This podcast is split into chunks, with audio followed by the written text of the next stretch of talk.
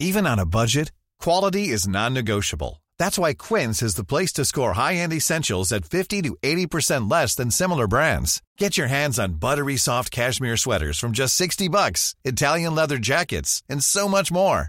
And the best part about Quince, they exclusively partner with factories committed to safe, ethical, and responsible manufacturing. Elevate your style without the elevated price tag with Quince. Go to quince.com slash upgrade for free shipping and 365-day returns. Andrés Manuel López Obrador, presidente de México, octubre 2019. ¿Saben qué llegó a decir Gustavo Madero? Dice, le muerden la mano a quien les quitó el bozal.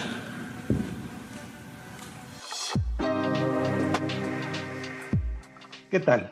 Bienvenidos a una edición más de Periodismo en Riesgo, un podcast de la Sociedad Interamericana de Prensa hecho en la Ciudad de México en los estudios pertenecientes a la Organización Editorial Mexicana. Este capítulo se lo vamos a dedicar a los reportes semestrales de la uh, actividad periodística en América Latina. Periodismo en Riesgo, una aproximación a las amenazas que nublan el quehacer informativo, presentado por la Sociedad Interamericana de Prensa, una producción de la Organización Editorial Mexicana.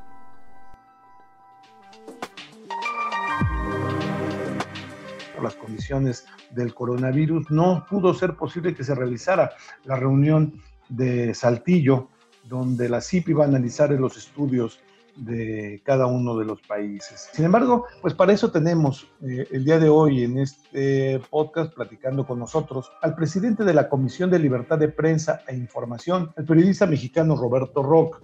Roberto Roque es un periodista de mucha experiencia en su país, ha sido director durante mucho tiempo del periódico El Universal y actualmente es el director y dueño del portal informativo La Silla Rota. Eh, platicaremos con él de estos reportes porque precisamente es en su área donde vamos a poder detectar cuál es el estado que guarda la libertad de expresión en nuestro continente. Roberto, tú como presidente de esta comisión de libertad de prensa e información, que es uno de los que procesa cada uno de los reportes semestrales, después de darle una leída a todos, la sensación que nos queda es preocupante, aún en países como México, donde solo, y lo pongo entre comillas, hubo tres eh, periodistas asesinados cuando eh, generalmente son más, y nos vamos a los casos de Venezuela, de Cuba, de Nicaragua, pues este, nos da una mala impresión de lo que está pasando en el continente? ¿O cuál, cuál es el resumen que ha hecho la CIP del estado de la libertad de expresión en América Latina?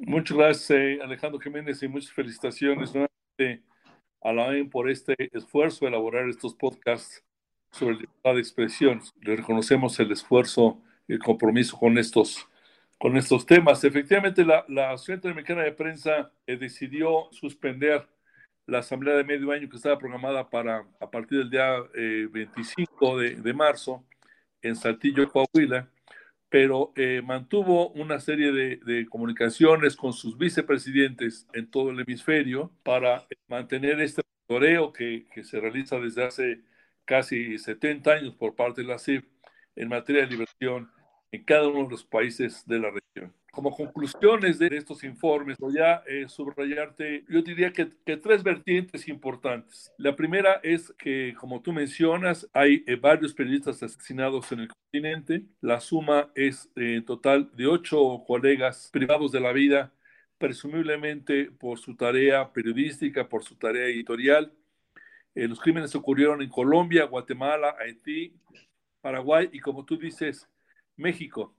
Y en este mismo lapso que abarca el informe, que es de octubre de 2019 para acá, también hay que incluir una periodista que continúa desaparecida del Perú. Hay mucha preocupación igualmente porque, como ocurre en muchos de nuestros países, México incluido, hay casos asesinatos de periodistas que han venido prescribiendo por falta de acción por parte de las autoridades, por inacción de las fiscalías. En este periodo de seis meses, siete casos de asesinatos de periodistas en la región y otros más pueden prescribir si no se hace algo en sentido contrario a lo largo de este año. Esa era la primera vertiente que subrayaría yo. La segunda es la alerta de la CIP a lo largo de varios de sus informes sobre un tono de descalificación, de crítica a priori, de confrontación por parte de varios gobiernos hacia los medios de comunicación, que se ha subrayado en el campo del actual problema, del actual pandemia por el COVID-19. Esto no es un problema que se presente a raíz solamente de esta crisis sanitaria, sino que ya venía de atrás. Eh, las conclusiones de la CIP, de sus informes, destacan que en este tono de crítica, de confrontación que busca enfrentar a la sociedad con los medios de comunicación y a veces incluso a la sociedad por ella misma, subrayando un discurso de guerra de clases, ¿no? donde se habla de los pobres y de los ricos. Aquí en México ya estamos acostumbrados a los, los calificativos de los fifís y de los chairos, de los conservadores y de los transformadores.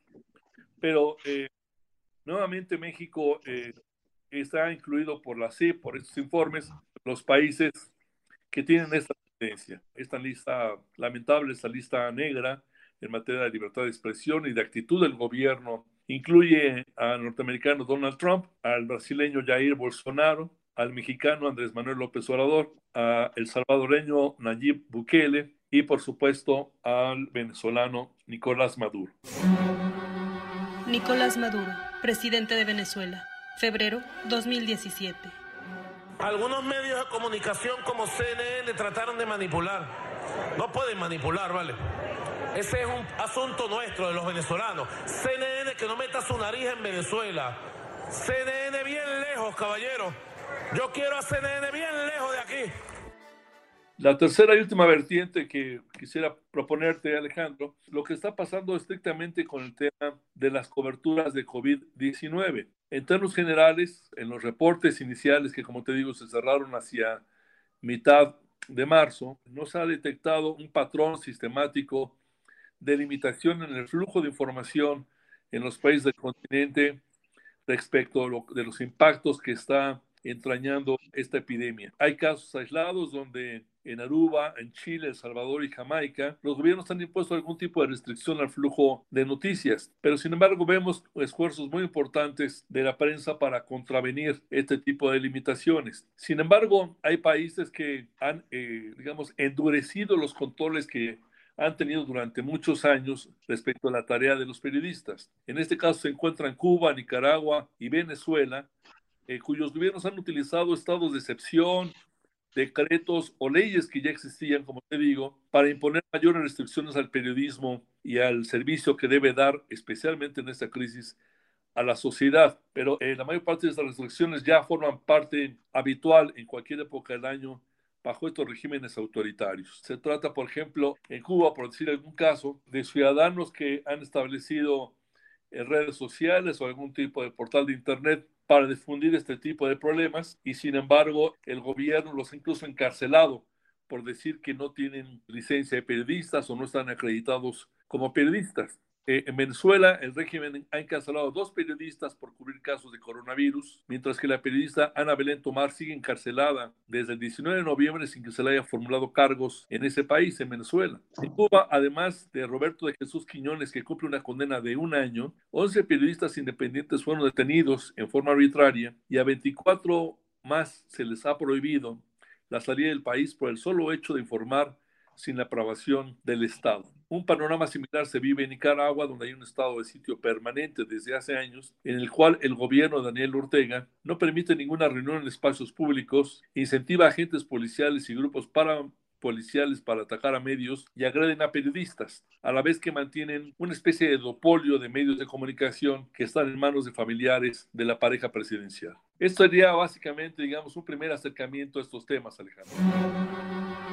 Roberto Quiñones, agosto 2019.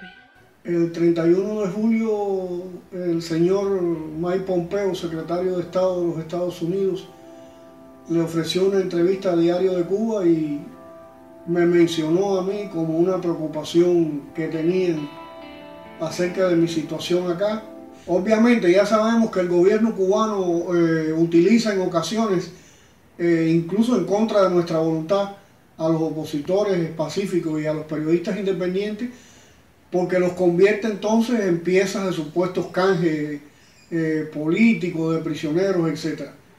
No sé cuál será la, intención conmigo en ese caso, pero sí me llama sobremanera la atención de que después de haber hecho estas declaraciones el señor Mike Pompeo, pues yo haya sido citado a juicio. La Sociedad Interamericana de Prensa puede calificar esto como un que se ha ido dañando más, que ha habido un retroceso en la libertad de expresión en el continente o son procesos con los que hemos vivido habitualmente en los últimos años. No, yo creo que en casos específicos como Estados Unidos, como México, como Brasil y como El Salvador, hay un endurecimiento y una regresión más notable. Ya sabemos lo que está pasando desde hace eh, muchos años en Cuba o en Venezuela, pero yo diría que la percepción que tiene la CIP, los registros que tiene la CIP, es que tanto en Estados Unidos como en Brasil, como en México, este clima de intolerancia hacia los medios de comunicación, de buscar el cierre de espacios de comunicación, se ha ido agudizando. Y te diría como periodista mexicano que en el caso de nuestro país, si bien hay eh, mucho flujo de declaraciones, eh, conocemos las mañanas todos los días, las declaraciones de la Autoridad de Salud todas las noches, hay eh, en la comunidad científica, pero también en los medios que han dado lugar esta, a las dudas de esta comunidad, muchos enigmas y muchos, muchos huecos sobre la información que está, que está dando eh, el, el gobierno mexicano. Fíjate, Alejandro, que para cerrar el tema de tolerancia a los estados, habría que subrayar que este es un momento donde la sociedad puede entender que la desinformación mata, que el hecho de que los estados y los gobiernos no sean suficientemente comprometidos con el flujo de información hacia la comunidad y saboteen el trabajo de los medios de comunicación como herramientas de esta sociedad para estar enterado, nos puede llevar a multiplicar el número de muertes en todo el panorama social, ante toda problemática, pero en este caso particular, en lo que se refiere a las condiciones sanitarias del país. Es una polémica que ha crecido de manera muy importante en España, eh, en Alemania, en otros países eh, democráticos en Estados Unidos, que si tú quieres ahorita están eh, controlados por la emergencia de la pandemia y por una evidente definición de los medios de comunicación para formar un frente común en favor de la, de la información de la sociedad y evitar datos que, o informaciones que confundan o, o desinformen. Pero es muy evidente que, que, los medios están acumulando cada vez más preocupaciones eh, sobre eh, qué hicieron los gobiernos en tres momentos clave. ¿Qué hicieron los gobiernos cuando supieron de manera anticipada lo que estaba pasando en China? tomaron las previsiones necesarias, empezaron a hacer pruebas o no, eh, mejoraron la infraestructura hospitalaria, compraron los equipamientos que ya se sabía que se tenían que utilizar o fueron omisos en esto. En la segunda etapa, cuando empezó a ser afectado cada uno de los países por esta problemática, la duda es si los gobiernos siguieron comprando no kits para hacer pruebas, frente al reclamo de la Organización Mundial de la Salud que decía, hagan pruebas, pruebas, pruebas.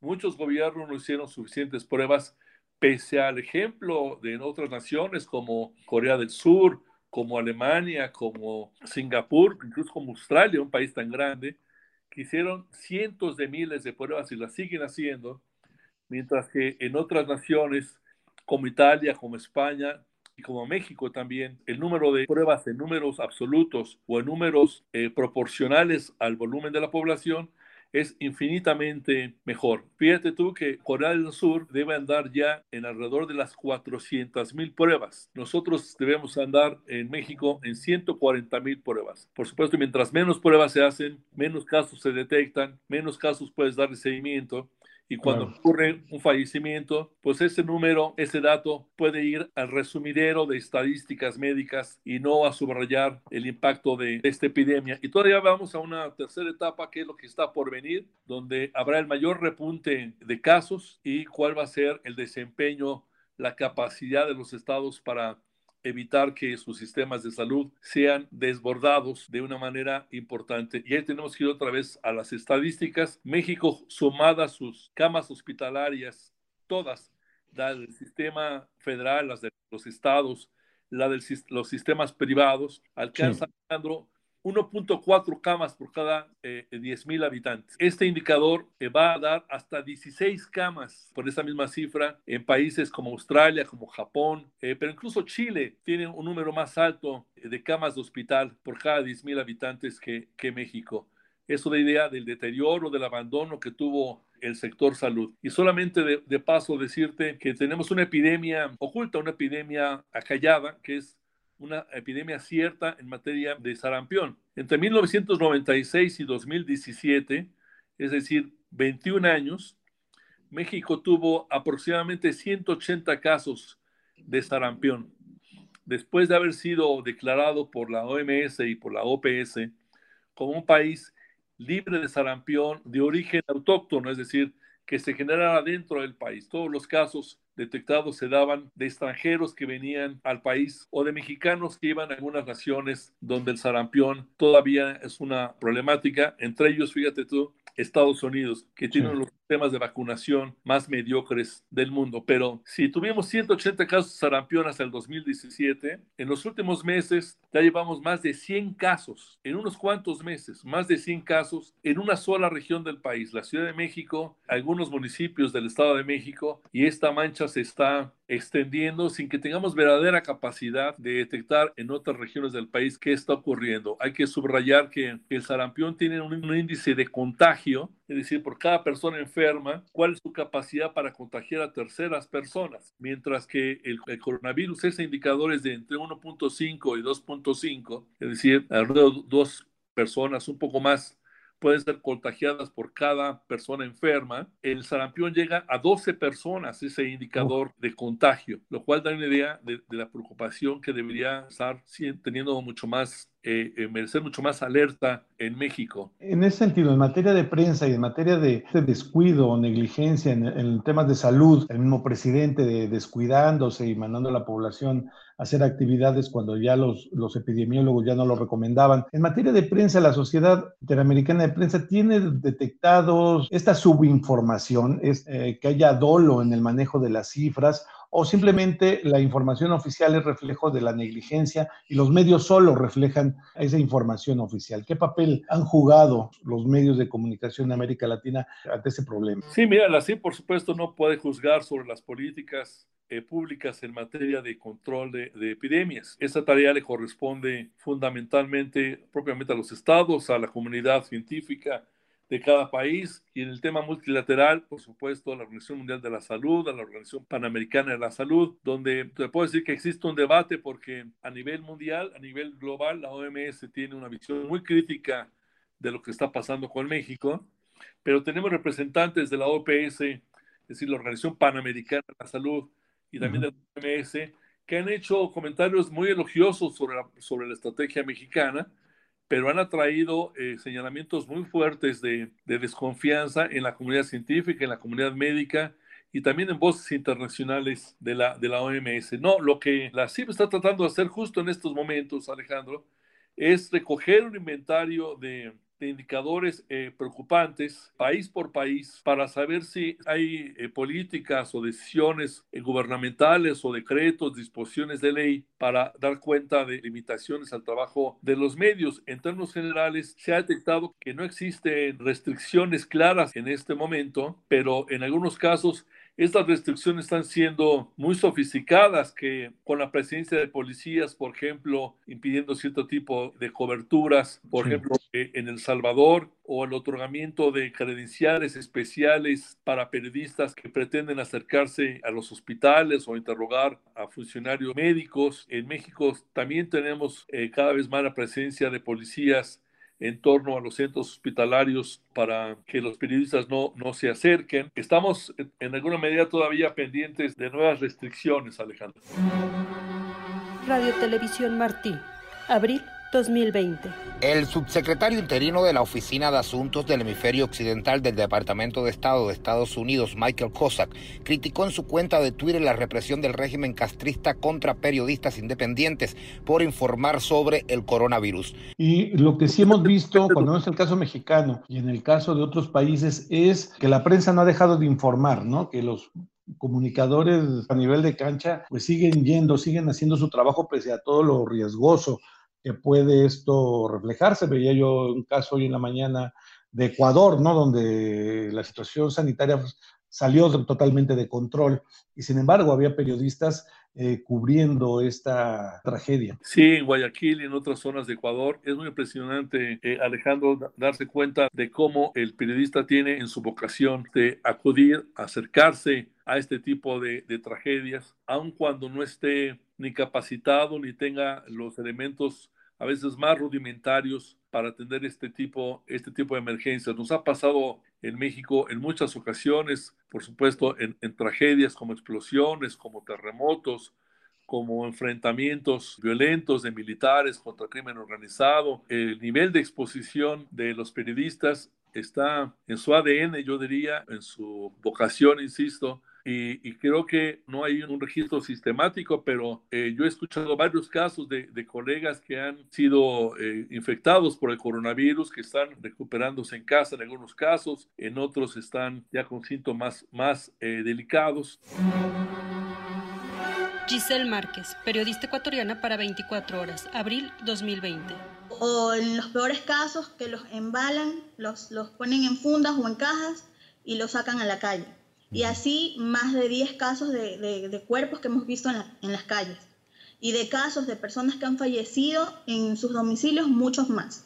Sino que eh, actualmente, por ejemplo, ese tipo de noticias no salen mucho en los medios, porque muchos de los medios están haciendo teletrabajo, porque han habido ya casos de periodistas que han eh, sido infectados y, y incluso hay un caso de un periodista que falleció y creo que es una situación que agrava la crisis que de suyo venían arrastrando los medios de comunicación en cuanto a su modelo de negocio, en cuanto a su capacidad de generar ingresos. Esto está golpeando particularmente a los medios impresos, pero de alguna manera a todos los tipos de medios eh, que tienen eh, costos fijos que es muy difícil disminuir, como el papel periódico, como rentas, como, como inversiones, como deudas, apalancamientos financieros etcétera. Se anunció, yo creo que de manera un tanto sorpresiva, que se regresaba a la televisión y a la radio eh, los tiempos oficiales que yo creo que desde los años 60, si no es que un poco antes, se habían acordado para que los medios electrónicos pagaran parcialmente sus impuestos. En la mitad de sus impuestos por ISR estaban siendo pagadas con estos tiempos oficiales.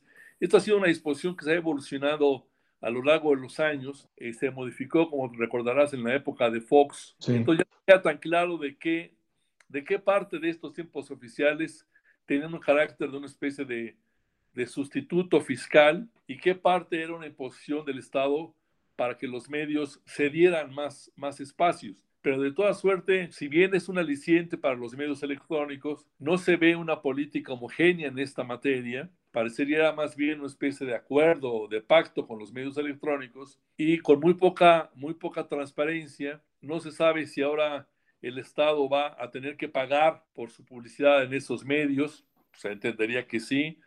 ¿A qué tarifa va a pagar esto? Todo esto quedó en opacidad del anuncio del presidente López Obrador, lo cual ya es bastante típico en él, en una etapa donde las compras se asignan sin contratos, por asignación directa, donde se dice que no se va a premiar a los ganadores de siempre, luego nos enteramos que es los mismos ganadores, pero a veces empresas casi, casi de nuevo cuño que, se, que acompañaron el evento del nuevo gobierno han recibido contratos multimillonarios. Es una etapa de rendición de cuentas muy desalentadora para el país. Implica una regresión respecto a lo que se había cansado en años anteriores. El presidente de la República ha dicho que no necesita tiempos oficiales, que porque él se basa así a sí mismo como vocero de su gobierno. Roberto, pues hay tantos temas. Te agradezco mucho este espacio, estos minutos que platicaste con nosotros en tu calidad de presidente de la Comisión de Libertad de Prensa e Información de la Sociedad Interamericana de Prensa. Tendemos un puente porque cada país es un universo. Te agradecemos mucho tu tiempo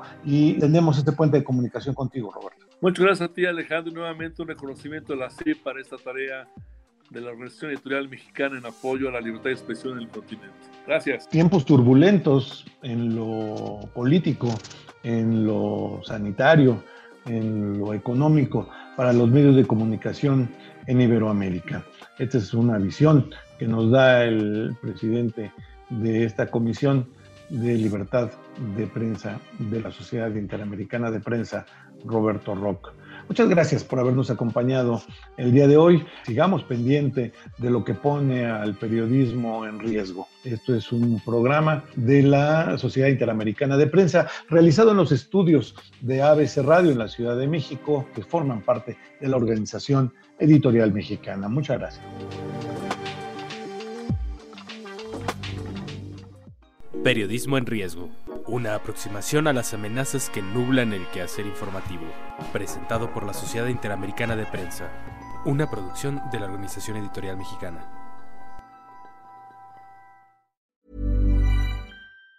Even on a budget, quality is non-negotiable. That's why Quince is the place to score high-end essentials at 50 to 80% less than similar brands. Get your hands on buttery soft cashmere sweaters from just 60 bucks, Italian leather jackets, and so much more. And the best part about Quince, they exclusively partner with factories committed to safe, ethical, and responsible manufacturing. Elevate your style without the elevated price tag with Quince. Go to quince.com slash upgrade for free shipping and 365-day returns.